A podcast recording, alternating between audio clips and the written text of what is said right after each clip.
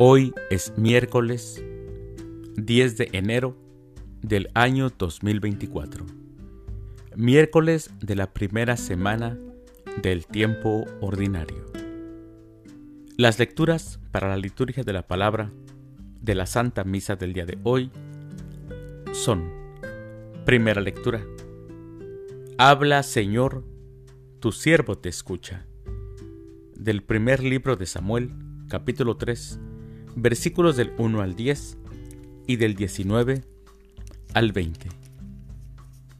El Salmo responsorial del Salmo 39. Aquí estoy, Señor, para hacer tu voluntad. Aclamación antes del Evangelio. Aleluya, aleluya.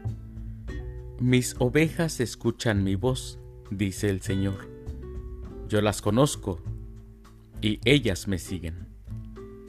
Aleluya.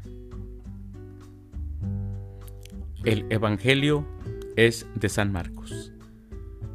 Del Santo Evangelio según San Marcos, capítulo 1, versículos del 29 al 39. En aquel tiempo, al salir Jesús de la sinagoga, fue con Santiago y Juan a casa de Simón y Andrés. La suegra de Simón estaba en cama, con fiebre, y enseguida la avisaron a Jesús. Él se la acercó y tomándola de la mano, la levantó. En ese momento se le quitó la fiebre y se puso a servirles. Al atardecer, cuando el sol se ponía, le llevaron a todos los enfermos y poseídos del demonio, y todo el pueblo se apiñó junto a la puerta. Curó a muchos enfermos de diversos males y expulsó a muchos demonios, pero no dejó que los demonios hablaran, porque sabían quién era él. De madrugada, cuando todavía estaba muy oscuro, Jesús se levantó, salió y se fue a un lugar solitario, donde se puso a orar. Simón y sus compañeros lo fueron a buscar, y al encontrarlo le dijeron, Todos te andan buscando.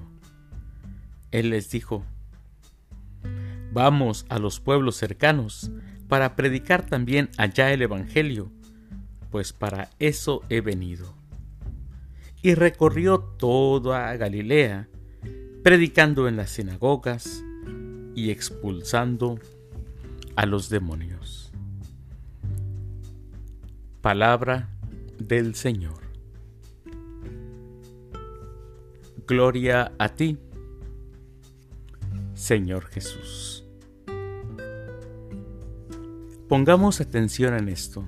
Dice el Evangelio que de madrugada, cuando todavía estaba muy oscuro, Jesús se levantó, salió y se fue a un lugar solitario, donde se puso a orar. Mis hermanos, los tiempos más hermosos que narran la vida de Jesús estaban en relación a cuando hace oración. Estar a solas con Dios, mis hermanos, es un momento divino el tiempo se detiene y ya nada importa, porque Él es lo único importante.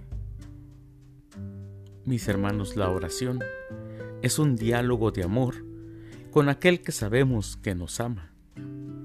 Es abrir el corazón a la gracia.